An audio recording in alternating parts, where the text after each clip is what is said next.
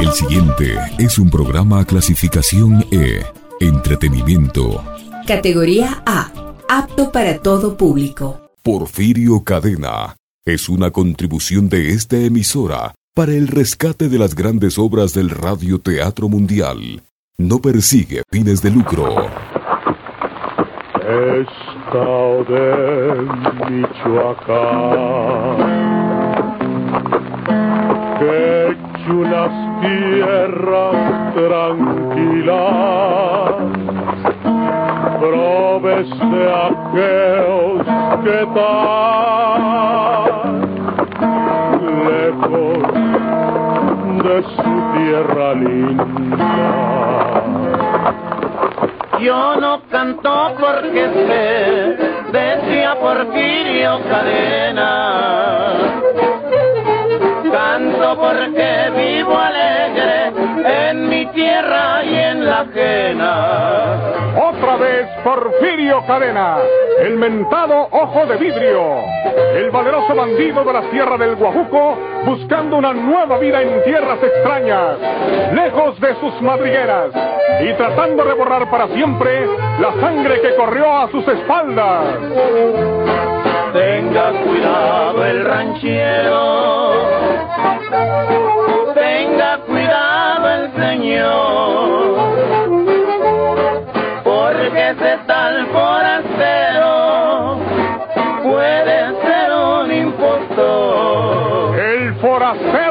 impostor. Una nueva serie rural mexicana con Porfirio Cadena. El ojo de vidrio. Del escritor norteño Don Rosendo Ocaña.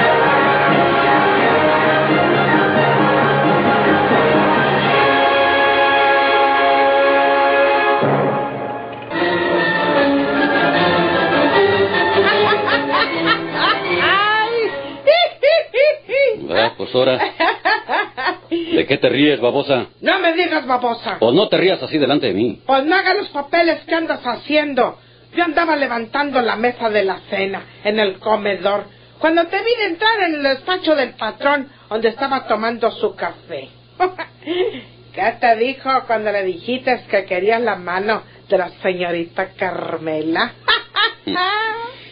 Pues por andar burlándote de mí, eh. Aquello en que habíamos quedado ya no habrá nada. Y ya verás como yo me caso con Carmela. ¿Te casas? ¡Esto! Y a mí me cumples o te lleva Judas, desgraciado. ¿Crees que me asustas? No te asusto, te friego. ¿Quieres verlo? Traigo esto. ¡Épale, no! Guarda ese fierro, Lola. Eh, Todo tiene que salir bien, aunque el viejo no quiera. Ya te dijo que no. ¿Y crees que nosotros nos vamos a dejar? Tú y quién. Yo y Carmela. ¿A poco te la vas a llevar, mondao? ¡Te matan! Pues eso lo vamos a ver.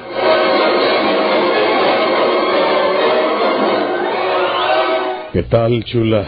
Chula. Pues, eh, ansí no se me figura. Pues, eh, no ande con las figuraciones. Te llamas Lola, ¿verdad? Me llamo María Dolores Pedraza para servir a usted. Pues, quisiera que me sirvieras. Pues, depende. ¿De cómo? Ay, tale, no soy de esas. Pues eh, se me hace que eres de las golonas. Y esas chulotas me gustan a mí, aunque tengan buenos puños, porque también tienen los brazos muy lindos. Ya acabó. Al rato. Al rato que... Al rato hablamos.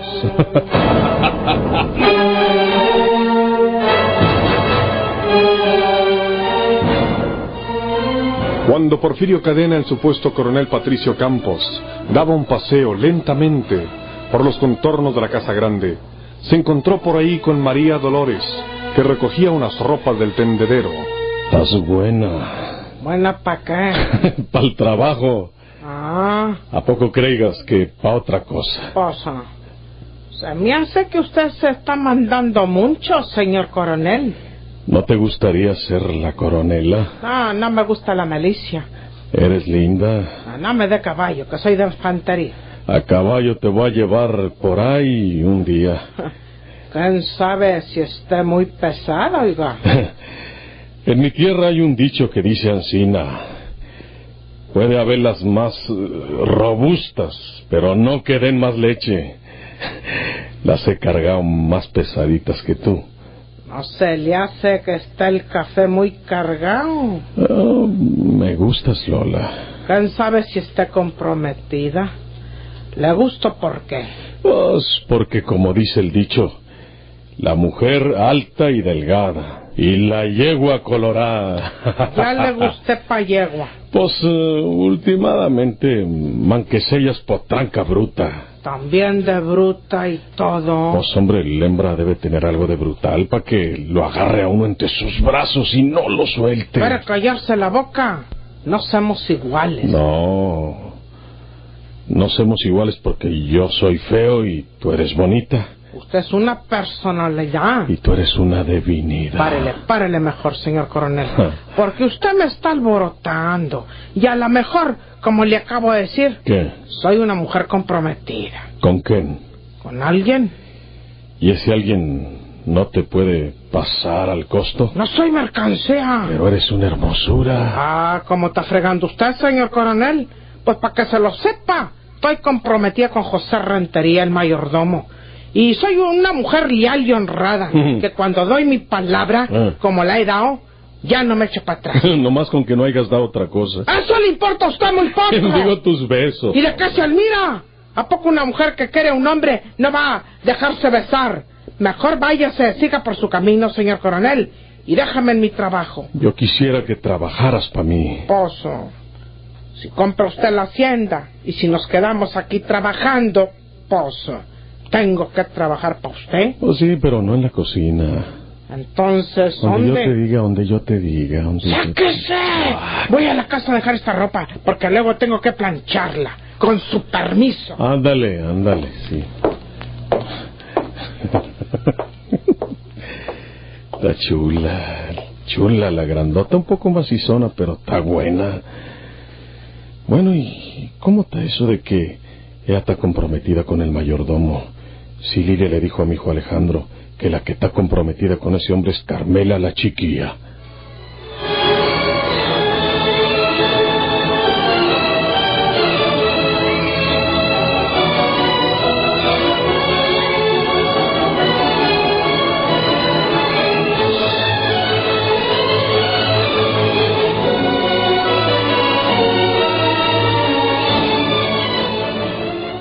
Síguenos en www.pichinchacomunicaciones.com.es.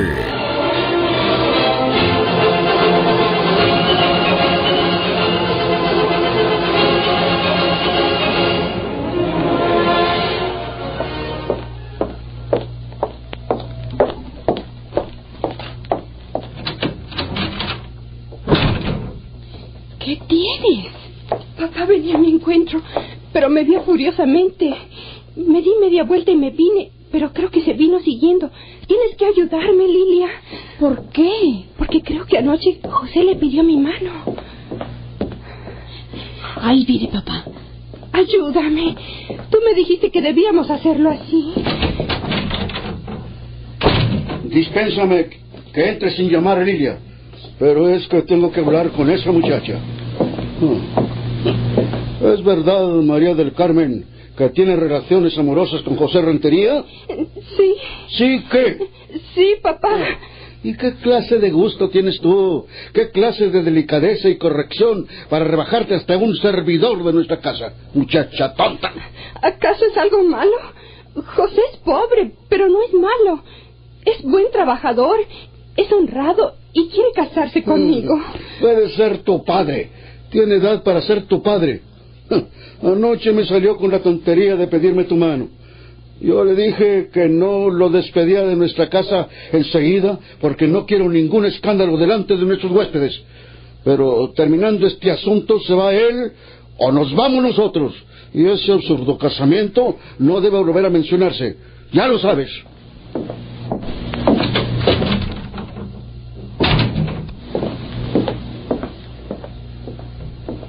Por qué no le dijiste nada a papá, Lilia?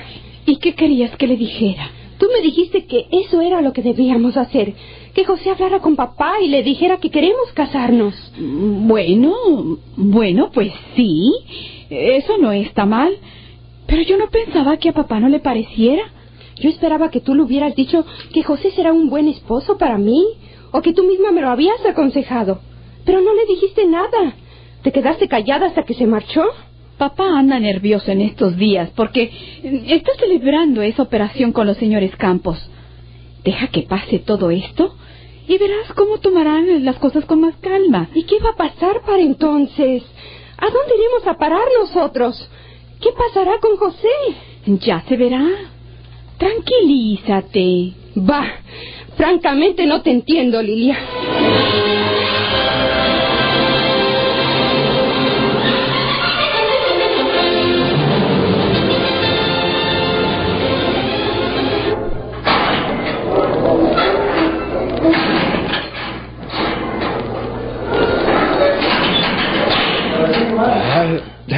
Eh, fíjese, jefe, que a mí se me china el cuero cuando oigo rechinar esta puerta de hierro, hombre. Porque pues yo nunca he estado en una cárcel. Mire, por Dios santito, por mi madrecita que está en el cielo, que yo nunca he estado preso. Yo soy muchacho, que pues yo no le hago mal a nadie, jefe. Yo soy José Buitrón, y pues no me avergüenzo de mi nombre, y pues solo tengo la pena de ser primo hermano de Lino Buitrón. Ese desgraciado aventurero, man, que sea primo hermano mío, hombre. Vamos a la oficina para cubrir los requisitos de salida. sí, señor, sí.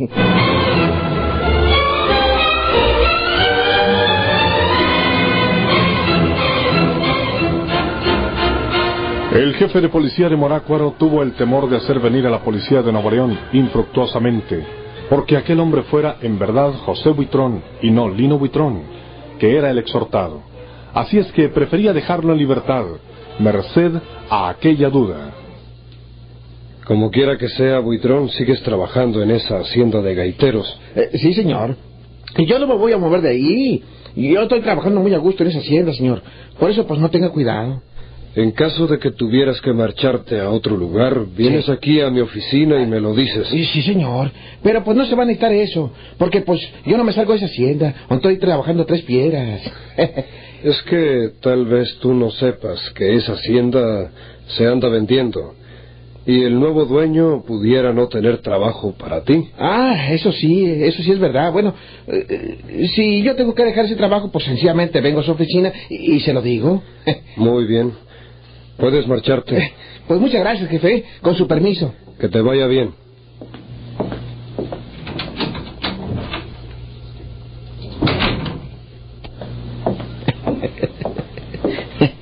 Viejo desgraciado.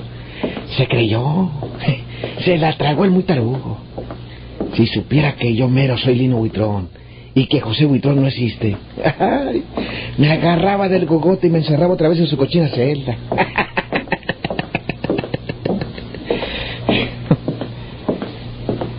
creyó de lo que le dije, que se me china el cuero al resinar las rejas de hierro. Si supiera que ver la luz por cuarterones son mis meros gallos y me gusta jugarlos.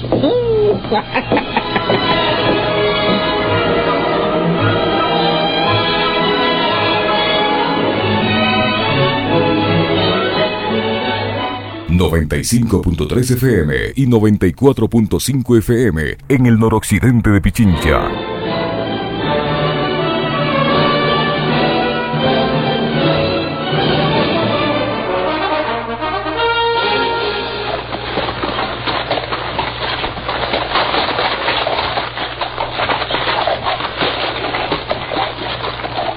Por la mañana, José Rentería había salido de la hacienda montando su caballo y cabestreando otro.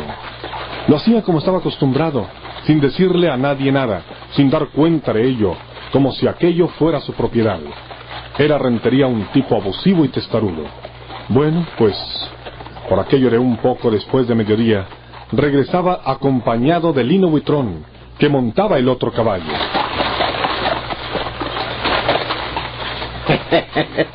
Oye, Pepe, me he venido fijando que mientras Miguel Hidalgo viene tan contento porque lo dejaron en libertad, tú vienes ahí todo amosomá, hombre, de pico caído, medio tristón. Pues qué animal te picó, hombre. Ya comenzó mi asunto acá en la hacienda.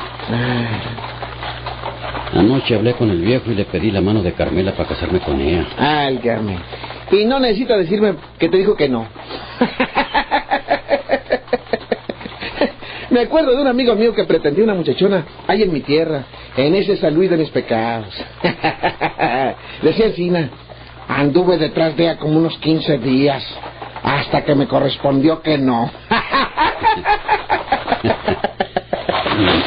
Oye, eso te lo cuento para que te animes, hombre. A ver, platícame lo que te dijo el viejo mandado ese. Que no, ¿verdad? viejo desgraciado. Nomás lo miran a uno bien fregado y no quieren ni respirar el aire que uno respira. ¿Pero y qué te dijo? No, pues ya mero quebraba el sillón de su despacho cuando se levantó. Mira que le dije que le pedía la mano de Carmela para casarme con ella. A puros gritos, parados los dos, casi arrepujándome para la puerta, me trató el viejo orgulloso. Lo amansamos, Pepe, lo amansamos al viejo güey, hombre. Pero no sé cómo me vaya a ir. No te hace nada, hombre. Te hacen los puros mandados. Y además, pues ya no estás solo, Pepe. Ya no estás solo. Ya está contigo Lino Buitrón. Digo, bueno, José Buitrón. Porque pues ya le dije a la policía que soy José Buitrón y que Lino Buitrón será mi primo, pero pues que yo no quiero nada con él. ¿Y de qué me sirves en este caso, hombre? Oye, Pepe, válgame, hombre. ¿Crees que un amigo no puede darte un buen consejo? Mira, vamos hablando como amigos. Vamos hablando como amigos sinceros. Oh, oh. No, hombre, no creas que está tan fácil el asunto, Buitrón. Válgame, mira, Pepe. Yo te voy a probar ahorita mismo que Naiden, absolutamente Naiden, te puede quitar que te cases con esa mujer. ¿Y cómo le hago, hombre, si el viejo gachupín no quiere? Válgame. Mira, te lo voy a decir. Te lo voy a decir en este mismo momento.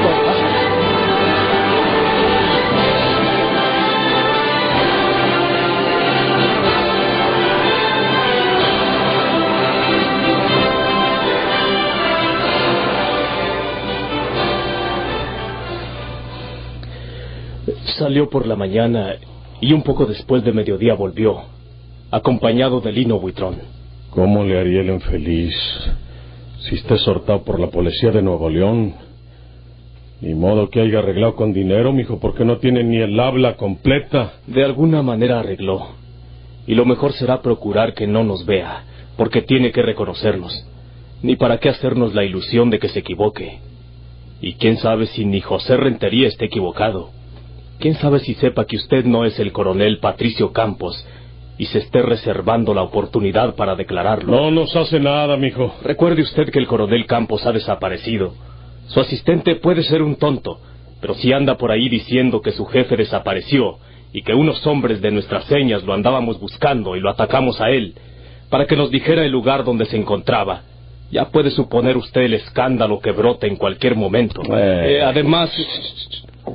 Cállate, mijo. Ahí vienen unos pasos. Pueden ser ellos. Sí. Déjeme a mí. No, no, no, no, no. Aguarda, aguarda. ¿Quién? Va a reconocer su voz. ¿Quién? Yo, coronel José Rentería, vengo a representarle a un amigo que quiere trabajar con nosotros cuando usted compre la hacienda. Si no es molestia, mi coronel. No, no es ninguna. Aguarden tantito para arreglarme porque estoy acostado. Tú para otro cuarto y no vengas para nada. Ándale, de puntitas.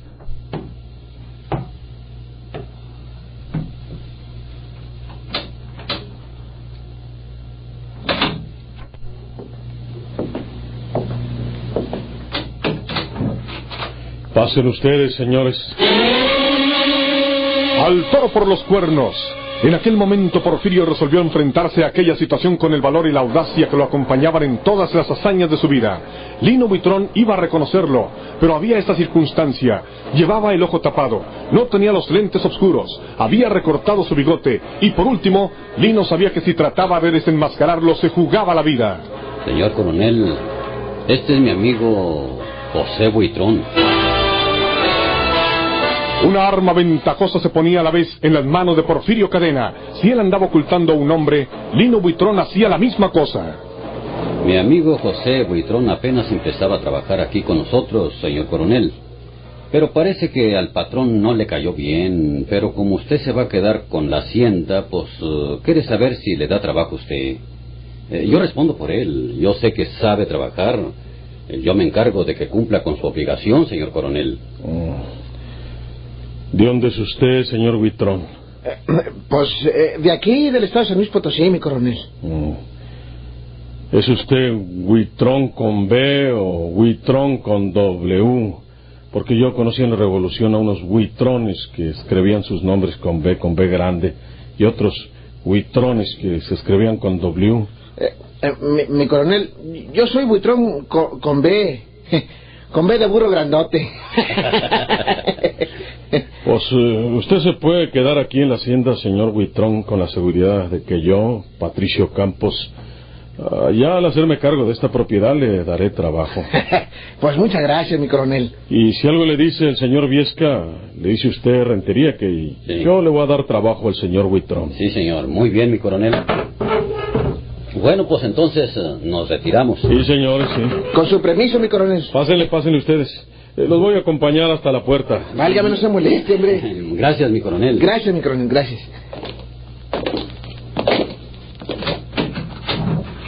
Hasta luego, mi coronel. Hasta luego. Y que les vaya bien. Ya puedes salir, mijo. ¿Qué te dije? Si me reconocen, no tendrán los pantalones suficientes para decirme en mi cara que soy Porfirio Cadena.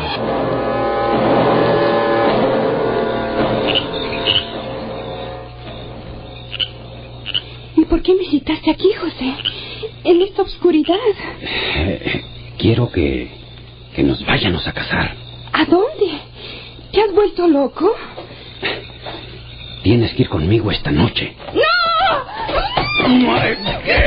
Cuidado, cuidado con las patas, Pepe. Cuidado con las patas. Ya, ¿Eh? ya le hizo efecto el cloroformo. A los caballos.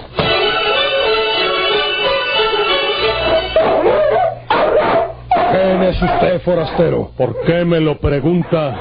Porque es usted un impostor. El forastero impostor.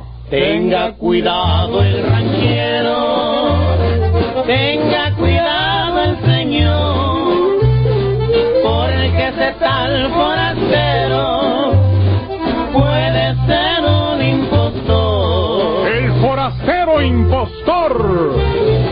estación a la misma hora. Sigan ustedes escuchando esta nueva serie rural mexicana con Porfirio Cadena, El Ojo de Vidrio, del escritor norteño Don Rosendo Ocañas. Muchas gracias por su atención. La magia de la radio nos transporta al pasado histórico, dando nuevos sentidos al presente. Nos conduce a través de los cuentos a explorar los sentimientos y pasiones humanas. Recrea la memoria colectiva recogida en las leyendas y recuerda los personajes que fueron parte de nuestras vidas. Presentó su espacio, rostros, sonidos y huellas.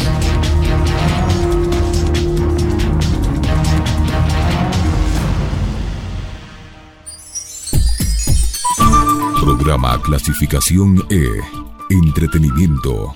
Categoría A. Apto para todo público. Porfirio Cadena es una contribución de esta emisora para el rescate de las grandes obras del radioteatro mundial. No persigue fines de lucro.